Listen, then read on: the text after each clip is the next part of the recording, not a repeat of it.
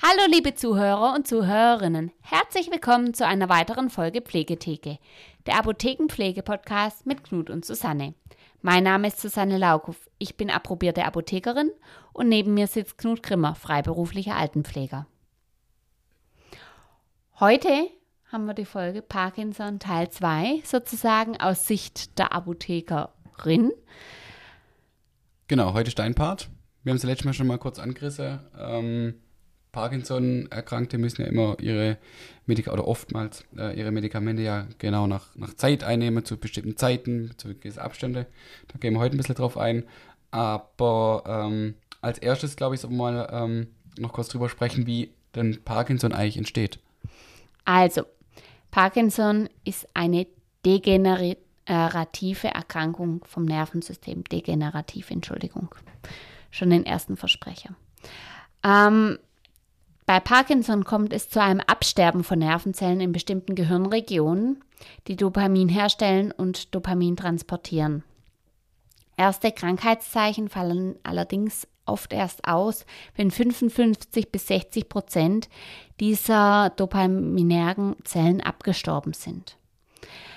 Der Dopaminmangel führt dann äh, über zwei Wege letztlich zu einem Ungleichgewicht in der Funktion von Regionen im Gehirn, die für die motorische und kognitive Regelung zuständig sind.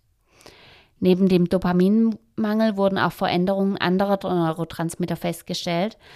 So zeigt sich in einigen Regionen ähm, im Gehirn ein Serotonin, Acetylcholin und Noradrenalinmangel, der dann eben zu weiteren Symptomatiken führen. Ist Parkinson ähm, eigentlich vererbbar? Manche Formen der Parkinson-Krankheit werden durch genetische Veränderungen oder Fehlfunktionen ausgelöst und sind tatsächlich vererbbar. Die Forschung und die Identifizierung der vererbten Formen haben aber gezeigt, dass es sich bei Parkinson nicht um eine einheitliche Erkrankung handelt, sondern um eine heterogene Gruppe von Erkrankungen mit einem Spektrum verschiedener klinischer und pathologischer Ausprägungen. Also es ist auch so, manche Parkinson-Patienten äh, sind eben stärker erkrankt und da ist der Verlauf viel schneller. Und dann gibt es Parkinson-Patienten, die noch zehn Jahre lang, ähm, den merkt man das mhm. eigentlich fast nicht an. Und gibt es da noch weitere Ursachen? Also ähm, es gibt externe Auslöser von Parkinson, ähm, zum Beispiel bestimmte Giftstoffe, Neurotoxine. Ähm, die äh, das Gehirn entsprechend schädigen.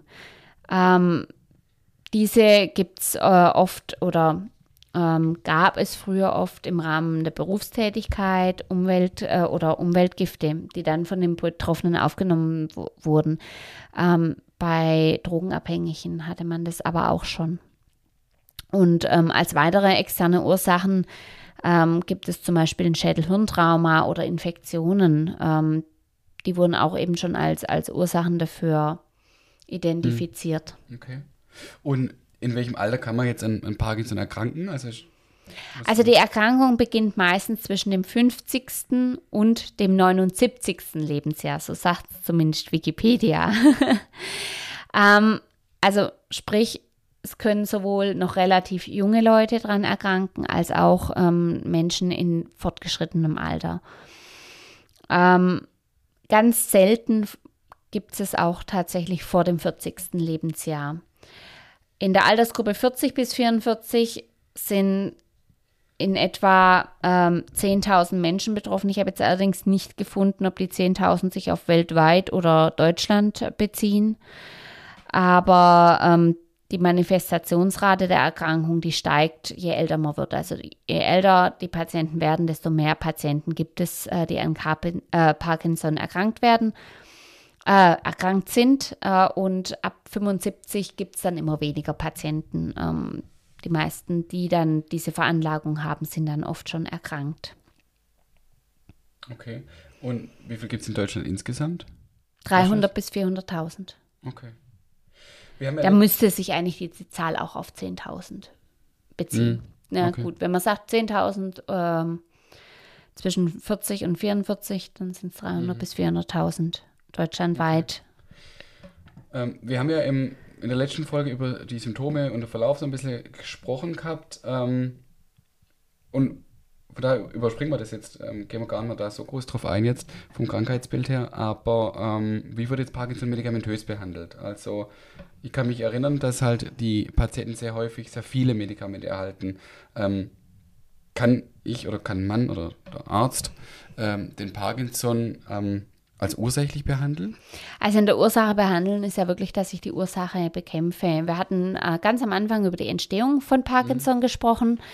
Ähm, sprich, es sterben Nervenzellen ab in bestimmten Gehirnregionen und diese können auch nicht wiederhergestellt werden. Damit gibt es eigentlich noch keine Möglichkeit einer ursächlichen Behandlung von Parkinson, die ihn verhindern oder zumindest ein Aufhalten der fortgeschrittenen Degeneration ähm, der Nervenzellen beinhalten würde. Ähm, man muss sich mit der Behandlung der Symptome begnügen, was äh, manchen Patienten zumindest in den ersten Jahren, bei manchen sind sogar Jahrzehnte, je nach Ausprägung, ähm, ein erleichtertes Leben ermöglichen. Und ähm, Entschuldigung, jetzt hört man ein bisschen Papier rascheln. Mit einem Fortschreiten der Erkrankung werden häufig mehrere Medikamente kombiniert, die in immer kürzeren Zeitabständen eingenommen werden. Deswegen die vielen Medikamente, an die du dich erinnern kannst. Die braucht man einfach, um eine ausreichende Wirkung zu erzielen und äh, Wirk Wirkungsschwankungen zu vermeiden. Ähm, es gibt Wirkungsschwankungen mit starker Unterbeweglichkeit oder Überbeweglichkeit. Wir haben das ähm, besprochen, dieses mhm. Freezing ähm, oder eben auch, dass die Leute einen extremen Tremor oder diese, diese Überbewegung mit diesem Schwanken entwickeln. Ähm, und da kommen dann eben immer fortgeschrittenere Therapieoptionen zum Einsatz, je nachdem, wie weit die Erkrankung fortgeschritten ist. Okay. Wie funktioniert es denn dann die ähm, medikamentöse Behandlung? Jeder in der Pflege kennt L-Dopa, Levodopa, die Medikamente, die klassischen Parkinson-Medikamente. L-Dopa ist auch das Parkinson-Medikament schlechthin und ähm, auf diesem beruht eigentlich auch ähm, alle anderen Parkinson-Medikamente. Die, ähm, also ganz kurz, die Behandlung erfolgt hauptsächlich durch eine dopaminerge Medikation. Das heißt, alle Medikamente führen zu einer Erhöhung des Dopaminangebots im Gehirn, um äh, das fehlende Dopamin in irgendeiner Weise zu ersetzen, weil die, diese, Neuro, äh, mhm. diese Nervenzellen gehen ja. eben kaputt. Und medikamentös zur Verfügung stehen L-Dopa, Dopaminagonisten, COMT-Hämmer und im späteren Verlauf dann eine Apomorphintherapie oder weitere Maßnahmen. Und was ist das jetzt genau alles? Kannst du das ein bisschen erklären? Ja, also die L-Dopa-Präparate, ähm, wie du es am Anfang angesprochen hast, hast, ähm, sind, enthalten eben dieses Levodopamin. Also L-Dopa ist eine Abkürzung im Prinzip mhm. für Levodopamin. Äh, Levodopamin oder L-Dopa ist eine Vorstufe des Dopamins. Ich äh, sage jetzt immer L-Dopa, um die Zuhörer nicht noch zusätzlich zu verwirren. Ähm, L-Dopa-Präparate enthalten eigentlich immer L-Dopa in Kombination mit einem sogenannten Decarboxylase-Hämmer. Diese Decarboxylase-Hämmer, die äh, hemmen den Abbau von L-Dopa, äh, bevor es in die Blut, äh, also bevor es diese Blut-Hirn-Schranke überwindet. Ähm, damit man eben mit geringen Dosen L-Dopa auskommt, weil L-Dopa wird recht schnell im Körper abgebaut. Ähm, und damit versucht man eben so wenig Nebenwirkungen wie möglich hinzubekommen, bei maximaler Wirksamkeit an der Stelle, wo es wirken soll. Denn ich möchte ja, dass das L-Dopa im Gehirn wirkt und nicht in der Peripherie. Und deswegen versuche ich, eine möglichst geringe Dosis zu geben und dass diese geringe Dosis dann eben auch dort ankommt, wo ich sie brauche und nicht vorher abgebaut wird. Mhm. Man startet ja auch immer mit einer sehr niedrigen Dosierung. Ganz also genau. ein Parkinson-Medikament, äh, ein Parkinson-Medikament, ein Parkinson-Patient, der quasi mit der L-Dopa-Therapie an beginnt, fängt immer ganz das dezent liegt an. ja auch daran, dass, dass ich Symptome ziemlich schnell einen Gewöhnungseffekt auch mhm. habe. Und das ist auch die große Problematik, weshalb Parkinson-Patienten auch irgendwann austherapiert sein können, mhm. Weil dann das L-Dopa einfach nicht mehr wirksam ist. Mhm. Dann hat man eben diese berühmte On-Off-Symptomatik. Mhm und weshalb die Patienten an manchen Tagen gute Tage haben und mhm. an manchen schlechten, an manchen greift es einfach immer schlechter. Mhm. Da muss man auch aufpassen mit dem L-Dopa. ähm, weil der Patient eben tatsächlich auch irgendwann austherapiert sein kann. Und wenn man mit zu hohen Dosen beginnt, äh, dann kommt man eben umso schneller an die, ähm, ans Therapieende. Aber uns steht nicht nur L-Dopa allein zur Verfügung, sondern eben auch Dopaminagonisten. Und Dopaminagonisten sind Arzneistoffe, die die Dopaminrezeptoren stimulieren und ähm, somit eine dem Dopamin analoge Wirkung besitzen. Also da gibt man dann nicht das L-Dopa, mhm. sondern eben Stoffe, die im Prinzip an die Rezeptoren angreifen, an die auch das ähm, L-Dopa angreift oder das Dopamin. Äh, und äh, damit eben nochmal ein bisschen anders wirken. Aber es gibt noch weitere, zum Beispiel die COMT-Hämmer.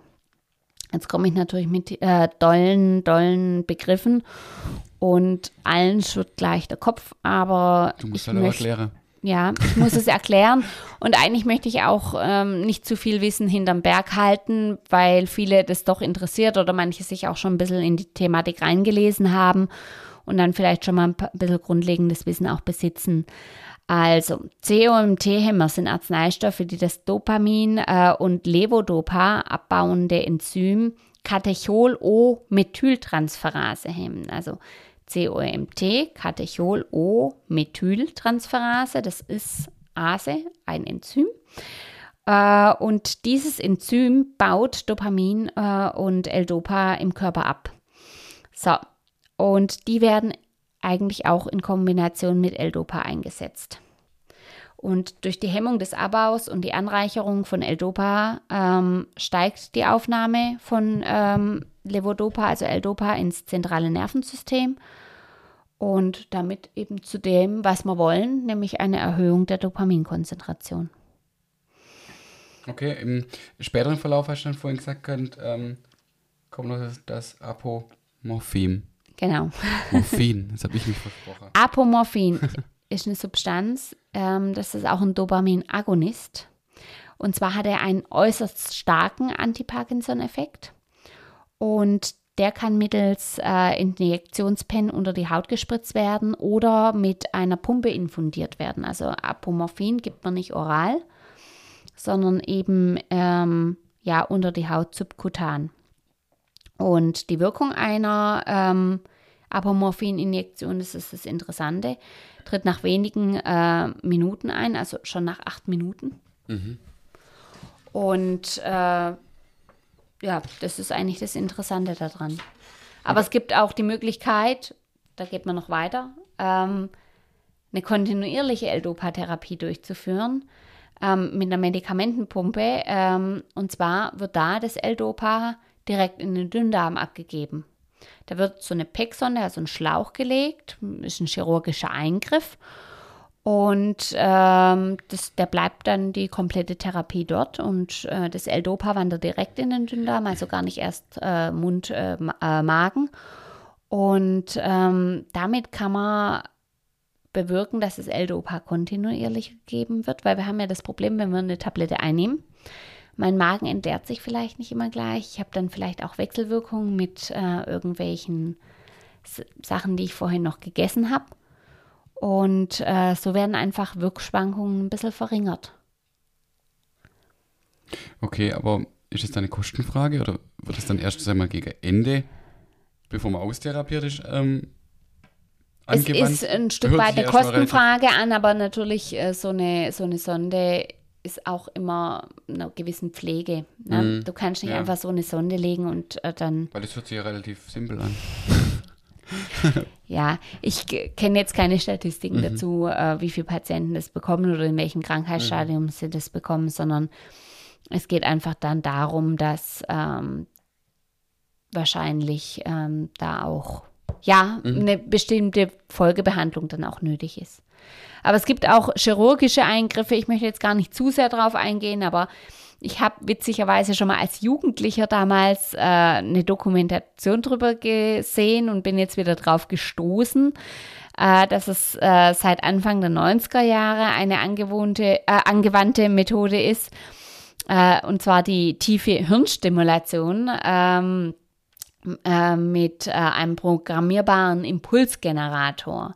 Und das finde ich jetzt einfach stark, dass das, ich weiß noch, ich habe damals diese Dokumentation gesehen und es war damals total neu und ähm, jetzt heißt es seit den 90ern, also wer jetzt rechnen kann, denkt mal drüber nach, wie alt ich bin. äh, und äh, der erzeugt elektrische Impulse und leitet sie über ein dünnes Kabel, äh, je nach Krankheitsursache oder ähm, Lokalisation der Krankheitsursache in die jeweilige Gehirnregion. Und äh, dann werden Fehlimpulse besser unterdrückt.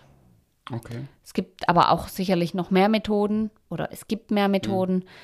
Aber ich würde sagen, da sollen mal die Experten drüber erzählen. Ähm, das sind jetzt Gebiete, auf die ich mich begebe. Mhm. Da kenne ich mich nicht aus. Da möchte ich wenig drüber erzählen. Genau. Wir sind ja ein Apotheke-Pflege-Podcast. Ganz genau. Kein Chirurgen. ähm. Und äh, noch so. Ah, ja, aber zum Beispiel was wir vorhin ge drüber gesprochen haben, war die Physiotherapie. Mhm. Genau. Also, Aber ja, ja, da kommen wir so ein bisschen zur alternativen Methoden. Genau, was wäre jetzt auch, auch meine, meine Abschlussfrage so ein bisschen gewesen, was kann ich jetzt eigentlich noch alternativ, alternativ Arzneimittelmethoden, wie man immer es auch nennen mag, ähm, was kann man noch machen? Bewegung, Bewegung, Bewegung. Also mhm. ausreichend Bewegung ist wichtig. Fällt dir zum mhm. Ende hin schwerer. Ähm, aber wir haben eine verminderte Mobilität, ähm, die Muskulatur verkümmert ein Stück weit und das müssen wir so lange wie möglich hinauszögern. Ähm, wie gesagt, es gibt äh, Physiotherapien, die sind darauf ausgerichtet. Ähm, es gibt auch äh, logopädische und sprachtherapeutische Unterstützung, ähm, oh, weil ja die Leute sprechen undeutlicher, sie werden leiser, manche haben dann auf einmal eine total hohe Stimme. Ähm, manche haben auch Schluckbeschwerden, Schluckprobleme. Mhm. Da kann man auch in der Richtung ähm, helfen und unterstützen. Und ähm, dann gibt es auch äh, ergotherapeutische Hilfen für den Alltag, ähm, wie Knöpfhilfen, Greifhilfen, mhm. da hatten wir es ja schon, ja. Sanitätshaus. So der klassische Parkinson-Patient im Pflegeheim, der hat immer Physio, Ergo, Logo. Ja. Der hat immer eigentlich alles drei. Genau, also das sind aber auch so ganz wichtige Pfeiler, die man ja. auch ernst nehmen darf. Und vor allem ist auch wichtig, dass man die Übungen dann daheim auch ja. anwendet. Ja. Bringt nichts, wenn ich nur zum Physiotherapeuten gehe und das dort mache.